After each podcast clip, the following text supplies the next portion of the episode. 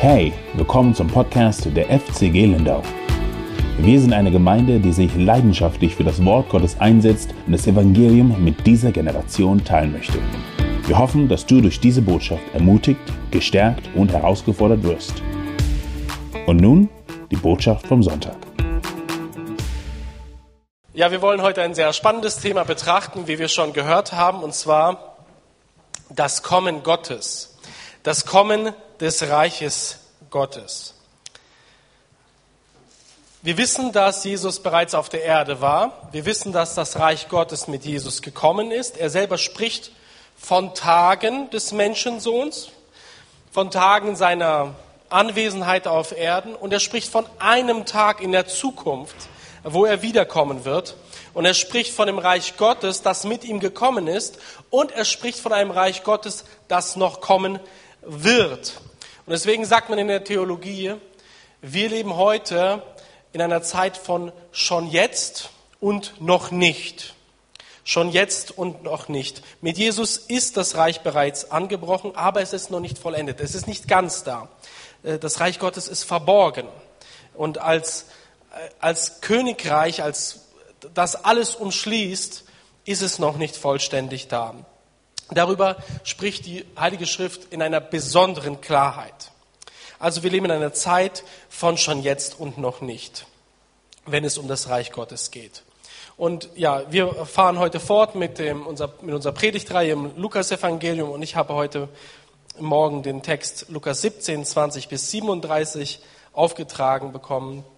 Und ähm, dieser Text gibt uns einen Blick in die Zukunft. Und so habe ich auch mein Predigt überschrieben. Ein Blick in die Zukunft. Dieser Text behandelt einige wesentliche Fragen.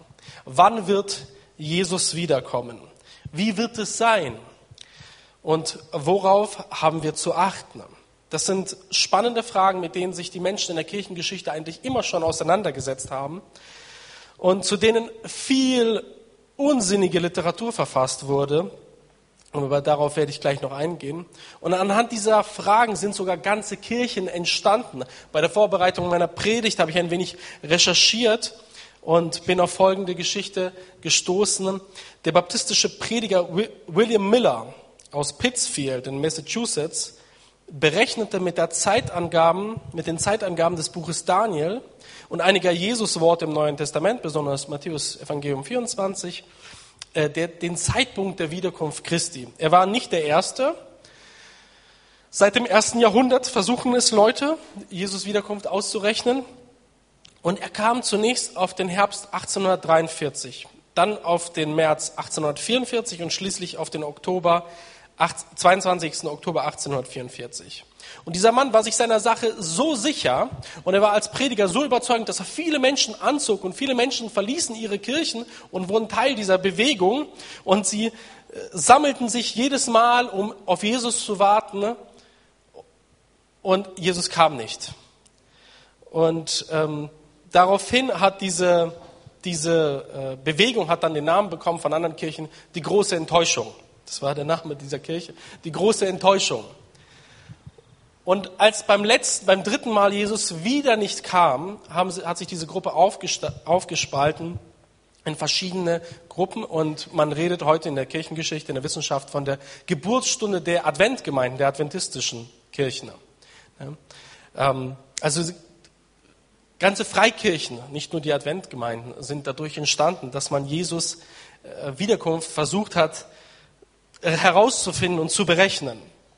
Und lasst uns jetzt gemeinsam schauen in diesem Text, was Jesus dazu zu sagen hat. Betrachten wir zunächst einmal die Verse 20 und 21 im Lukas Kapitel 17.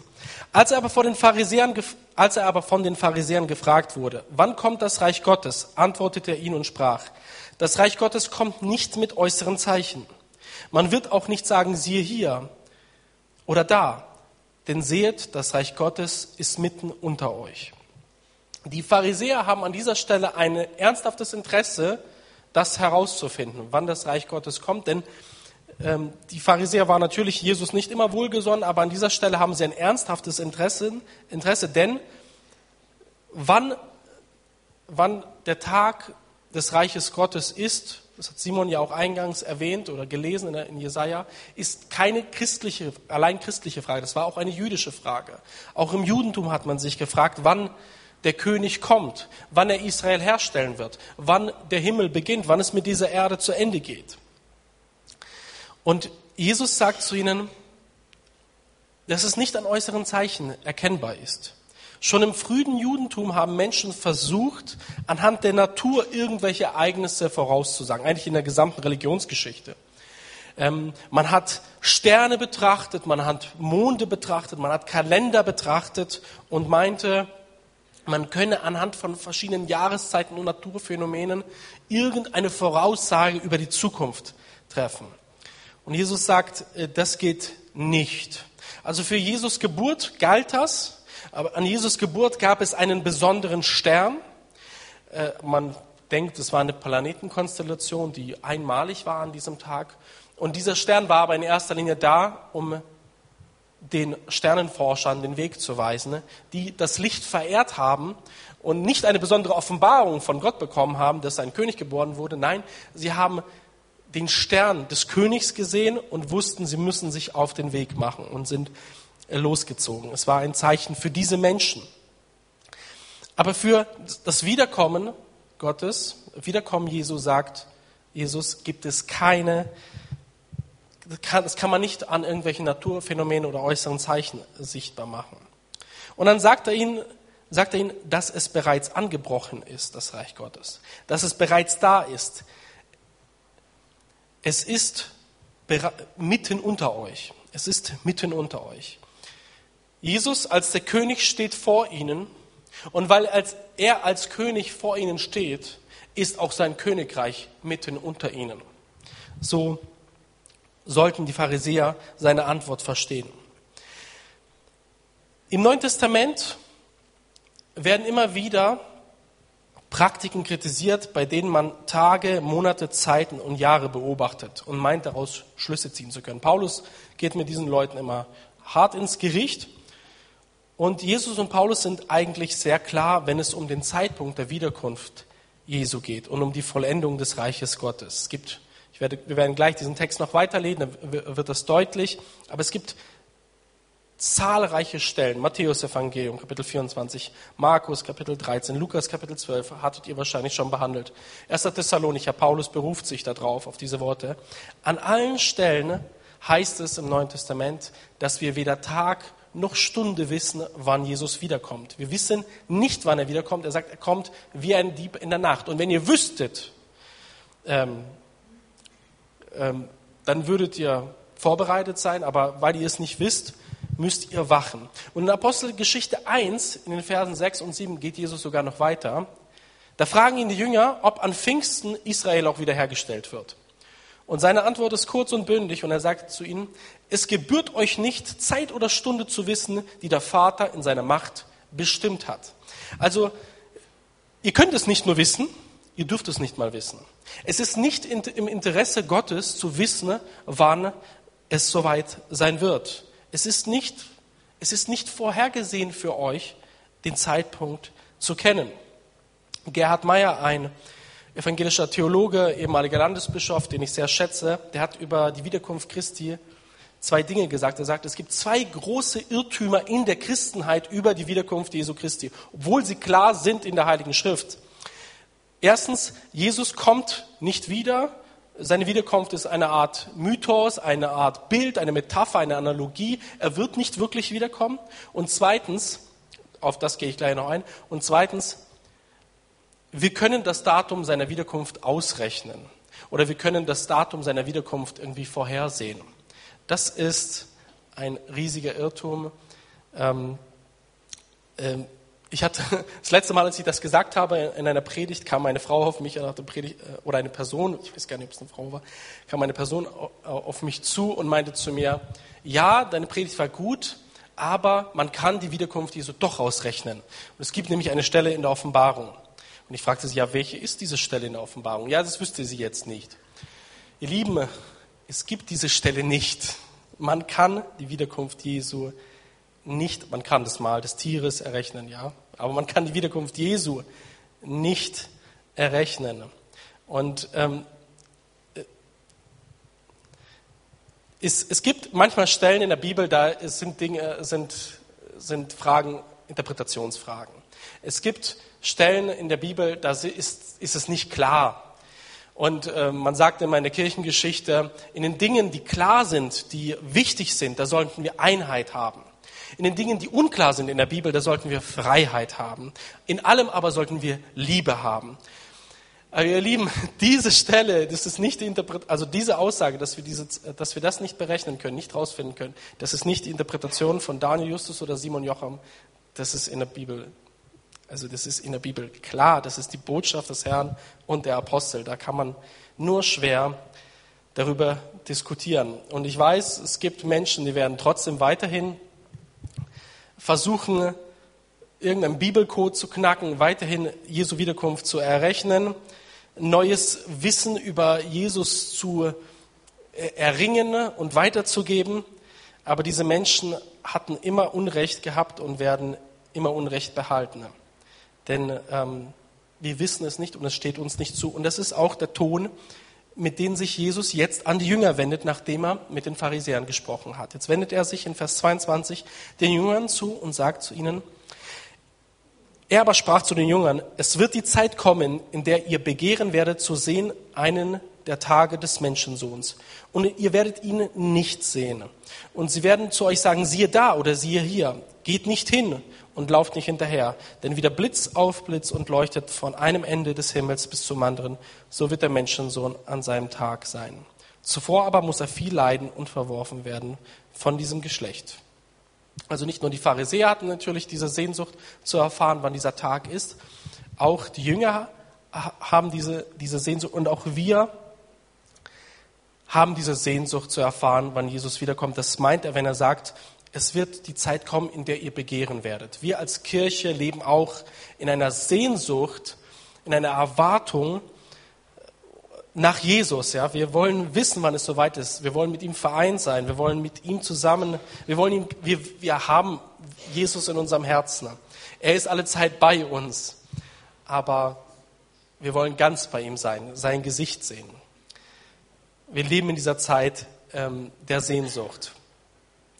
Das ist aber kein Grund, Menschen zu glauben, sagt Jesus, die sagen, siehe hier oder siehe da, da ist er oder da ist er nicht. Denn diese Menschen wissen es einfach nicht. Sie haben selber keine Ahnung. Und wie gesagt, das machen, diese Menschen hat es immer gegeben. Seit dem ersten Jahrhundert haben Menschen versucht zu errechnen, bis in die Gegenwart. Du kannst bei YouTube das eingeben und du wirst Videos finden, äh, es gibt Leute, die machen die Bibel auf, nehmen, rechnen dann, nehmen irgendwelche Zahlen aus dem Buch Daniel, verrechnen die mit anderen Zahlen aus der Bibel, teilen sie durch die Auswärtssiege vom VfB Stuttgart und dann kommen sie auf das Jahr 2022. Und Christen glauben ihnen das und kaufen ihre Bücher, gucken ihre Videos und sind am Ende alle enttäuscht. Sie hatten immer Unrecht, sie werden immer Unrecht behalten. Glaubt ihnen nicht, sagt Jesus, lauft ihnen nicht hinterher, sie haben keine Ahnung. Denn es wird sein, wie wenn der Blitz aufblitzt. Ähm, wenn es gewittert, dann schauen meine Jungs und ich gerne aus dem Fenster und Sassenweiler auf dem Lande. Man kann weit gucken. Und ähm, dann schauen sie ganz interessiert aus dem Fenster. Und wenn es dann blitzt, dann erschrecken meine Jungs ab und zu und zucken zusammen, weil sie den Blitz nicht erwartet haben. Ja, weil der auf schlagartig kommt und äh, sie haben nicht damit gerechnet, dass es jetzt blitzt. Und genauso wird Jesus Wiederkunft sein. Ähm, wie sie wird unerwartet kommen. Auch an einem Ort, nicht, auch nicht an einem Ort, sondern wie der Blitz vielerorts sichtbar ist, so wird auch Jesus Wiederkunft sein, sagt er. Es gibt nicht diesen einen Ort, wo, wir, wo man sich versammeln kann und Jesus erwarten kann.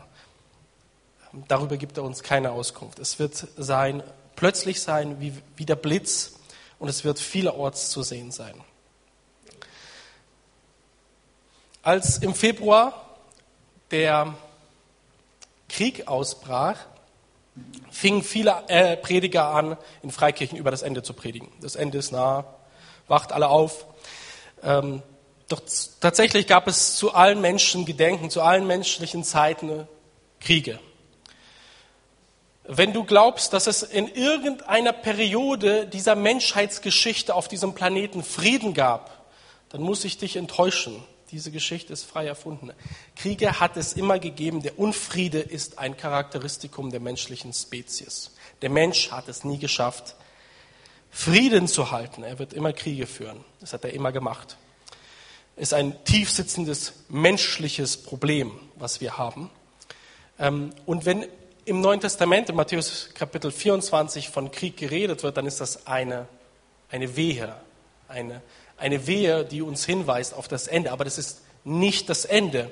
Und Jesus sagt uns hier und auch im Matthäus Evangelium Kapitel 24, wie die Zeiten sein werden, wenn das Reich kommt. Wie das, in welchen Bedingungen die Menschen sein werden. Schauen wir uns den Text näher an, und zwar die Verse 26 bis 30 in Lukas 17. Und wie geschah, und wie es geschah in den Tagen Noahs, so wird es auch sein in den Tagen des Menschensohns. Sie aßen, sie tranken, sie heirateten, sie ließen sich heiraten, bis zu dem Tag, an dem Noah in die Arche ging und die Sinnflut kam und brachte sie alle um. Ebenso wie es geschah in den Tagen Lots. Sie aßen, sie tranken, sie kauften, sie verkauften, sie pflanzten, sie bauten. An dem Tag aber, als Lot aus Sodom ging, da regnete es Feuer und Schwefel vom Himmel und brachte sie alle um. Auf diese Weise wird es auch gehen an dem Tage, wenn der Menschensohn offenbar wird, wird offenbar werden. Die Menschen werden leben wie in den Zeiten von Noah und von Lot. Wie lebten die Menschen in diesen Zeiten? Sie aßen und tranken, sie gingen in den Biergarten, sie gingen ins Restaurant, sie kauften und verkauften, sie trieben Handel, sie gingen ihren Job nach, sie bepflanzten ihre Gärte, Gärten, sie bauten ihre Häusle, und sie dachten sich nichts dabei. Sie folgten den Gewohnheiten ihres Lebens und dachten nicht an ein Ende. Und Noah erhielt dann in diesem Kontext den Auftrag, ein Boot zu bauen, ein, kein kleines Boot, ein großes Boot. Und die Menschen um ihn herum fragten ihn, Noah, Noah was machst du? Und er sagte, ich baue ein Boot. Und sagte, warum baust du ein Boot? Es wird regnen. Noah, es regnet selten bei uns. Und dann noch so ein großes Boot. Gott hat mir das gesagt, sagte er. Gott hat dir das gesagt? Really? So ein großes Boot? Ja, es wird viel regnen. Nur ist es nicht wahrscheinlich, dass es viel regnet. Es gibt keine, keine sichtbaren Umst äh, Zeichen, die äh, darauf hindeuten, dass es jetzt regnen wird und dass es zu Ende geht mit dieser Welt. Und so sagten sie, Noah, du bist äh, verrückt und hielten, lebten ihr Leben einfach weiter. Sie machten sich keine Gedanken über die Zukunft, sie machten sich Gedanken über den Urlaub, in welchen sie fuhren, welches Auto sie sich als nächstes kauften, ne? welche Verbesserungen sie in ihrem Garten vornehmen können, welches, was sie für Verbesserungen im Haus vornehmen können. Und äh, alles, was zählte, war ihr irdisches Wohl. Und sie schauten nach vorne auf ihre Rente und der Rest war eigentlich egal. Also sie lebten in einer Zeit, in der es keine sichtbaren Zeichen dafür gab, dass es irgendwie zu Ende gehen könnte mit dieser Welt. Und dann brach das Ende über sie herein, ganz plötzlich und erschreckend. Und genauso ist es mit der Wiederkunft Jesu Christi und mit seinem Kommen. Ähm, das Kommen, sein Reich kommt nicht in einer Zeit, wo wir es vorhersehen, wo die Umstände ganz klar darauf hindeuten, sondern es kommt in einer Zeit, wo wir nicht damit rechnen, auch die Glaubenden nicht damit rechnen. Es kommt es ist quasi jederzeit möglich und kann völlig unerwartet kommen. Und weil es so ist, glauben auch Menschen, dass es unwahrscheinlich ist. Auch Christen glauben, dass es unwahrscheinlich ist, weil nichts darauf hindeutet. Und das ist ein fataler Fehler, einer der großen Irrtümer, die ich vorhin angesprochen habe. Und dann wird es eines Tages so weit sein, Verse 31 bis 37. Wer an jedem Tag auf dem Dach ist und seinen, und seinen Hausrat im Haus hat, der steige nicht hinunter, um ihn zu holen. Und ebenso wer auf dem Feld ist, der wende sich nicht um nach dem, was hinter ihm ist. Denkt an Lots Frau. Wer seine Seele zu erhalten sucht, der wird sie verlieren. Und wer sie verlieren wird, der wird ihr zum Leben helfen. Ich sage euch, in jener Nacht werden zwei auf einem Bett liegen, der eine wird genommen der andere wird preisgegeben werden. Zwei Frauen werden miteinander Korn mahlen, die eine wird angenommen, die andere wird preisgegeben werden. Und sie antworteten und sprachen zu ihm, Herr, wo? Er aber sprach zu ihnen, wo das Aas ist, da sammeln sich auch die Geier. Jesus ist König und sein Königreich wird eines Tages kommen. Einige werden in sein Königreich eingehen, einige nicht. Menschen, die sich nahestehen, werden auseinandergerissen. Zwei werden nebeneinander sein. Zwei werden in einem Bett sein. Einer wird genommen werden, der andere nicht. Und es wird für beide Gruppen ganz überraschend sein. Und dann sagt er, sagen, fragen sie ihn, wo wird das sein? Und er sagt, wo, die, äh, wo das Aas ist, da sammeln sich auch die Geier. Eine Stelle, die schwer zu übersetzen ist oder schwer zu interpretieren ist. Aber die meisten verstehen den Text so, dass er da sein wird, wo die Glaubenden sind. Da, wo die sind, die genommen werden sollen, da wird das Ganze auch stattfinden. Und wie ein, ein Geier sich auf sein Aas stürzt, so schnell wird das Ganze vonstatten gehen. Ja, harte Worte.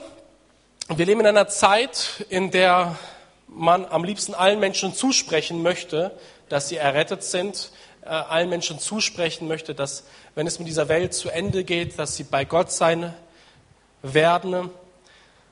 Ähm, und manche Kirchen tun das auch. Manche Kirchen äh, erzählen das Menschen auch, weil sie in einer bestimmten Region aufgewachsen sind, weil sie von klein auf in einer bestimmten Kirche sind. Aber die Bibel sagt uns es leider nicht. Die Bibel spricht in unserem Abschnitt von klaren Unterschieden. Ja, also es werden klare Unterschiede gemacht. Menschen, die einem nahestehen, die in vielerlei e-, Hinsicht ähnlich sind wie man selbst, werden nicht teilhaben daran. Der eine wird genommen, der andere nicht. Der eine sieht das Königreich Jesu und wird Teil davon und der andere nicht. Und was haben wir als gegenwärtige Menschen in dieser Zeit zu tun in Anbetracht dieses Ereignisses? Das sagt uns Jesus auch. Er sagt, denkt an Lots Frau. Wir alle kennen die Geschichte, oder ich denke, die meisten kennen die Geschichte von Lots Frau. Sie wollte ihr altes Leben in ihrer alten Stadt Sodom erhalten, sie wollte es behalten und sie verlor deswegen ihr ganzes Leben. Sie wollte ihre Heimat behalten, sie wollte kein neues Leben. Gott sandte Lot aus mit seiner Familie aus dieser Stadt und bot ihnen ein neues Leben an, ein Leben, ein besseres Leben. Äh, ihnen war nicht klar, was für eins. Sie konnten hatten das noch nicht vor Augen und befanden sich in einem Zwischenraum und Lots Frau schaute zurück und erstarrte zur Salzsäure. Salzsäule, Entschuldigung, Genesis oder 1. Mose 19, 26. Lots Frau aber hinter ihm blickte zurück und wurde eine Salzsäule. Lot und die Töchter schafften den Absprung. Sie schauten nach vorne. Sie schauten das, was vor ihnen, auf das, was vor ihnen lag.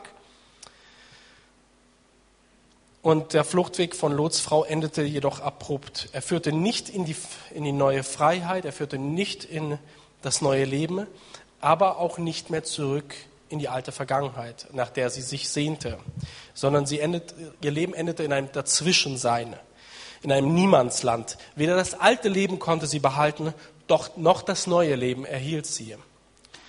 Ähm, das durfte sie auch nicht kennenlernen. Und manche sagen über Lots Frau, dass sie schwach war und deshalb zurückschaute. Andere sagen, dass sie zu stark verwurzelt war in ihrer Vergangenheit.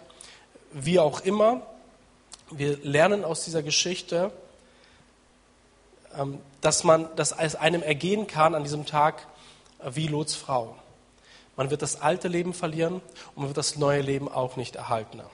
Weil für eins muss man sich entscheiden. Und das konnte, ja, und wenn man sich für das alte Leben entscheidet wie Lots Frau, dann wird man beides verlieren. Deswegen sagt Jesus, denkt an Lots Frau in diesen Tagen.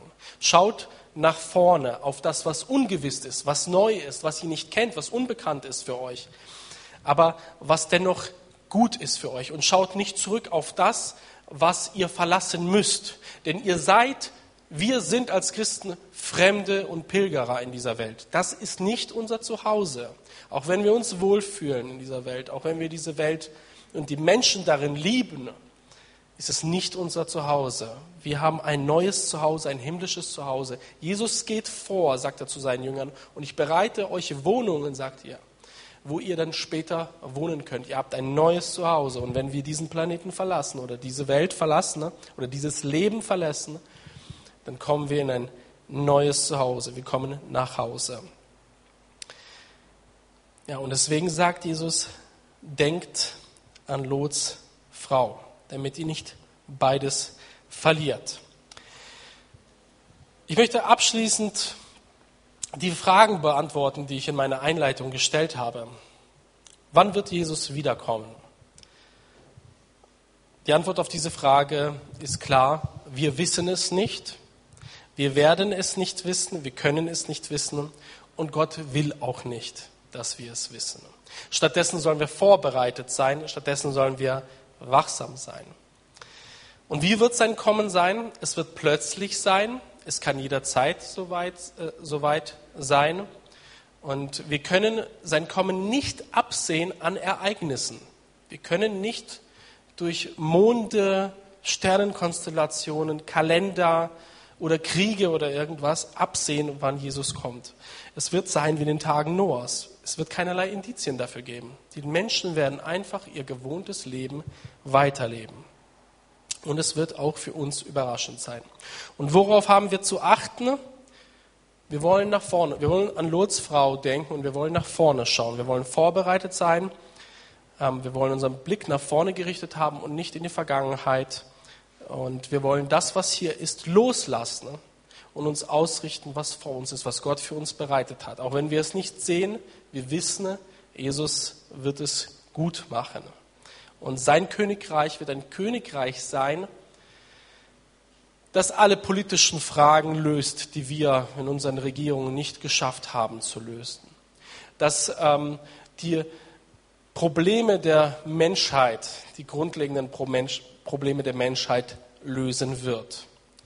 Und ihr Lieben, ich weiß, dass wir als Gemeinde, also nicht ihr als Gemeinde, sondern die Gemeinde Jesu im Allgemeinen, die Kirche im Allgemeinen, nicht wachsam ist.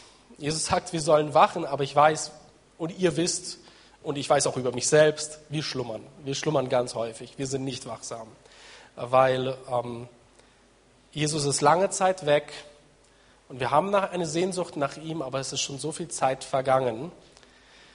Und manchmal kommen wir ins Schlummern. Und dieser Text heute Morgen, er möchte uns wachrütteln und erinnern, dass wir immer wieder mal aufwachen müssen und uns und nach vorne schauen müssen auf das, was kommt und uns vorbereiten müssen dafür.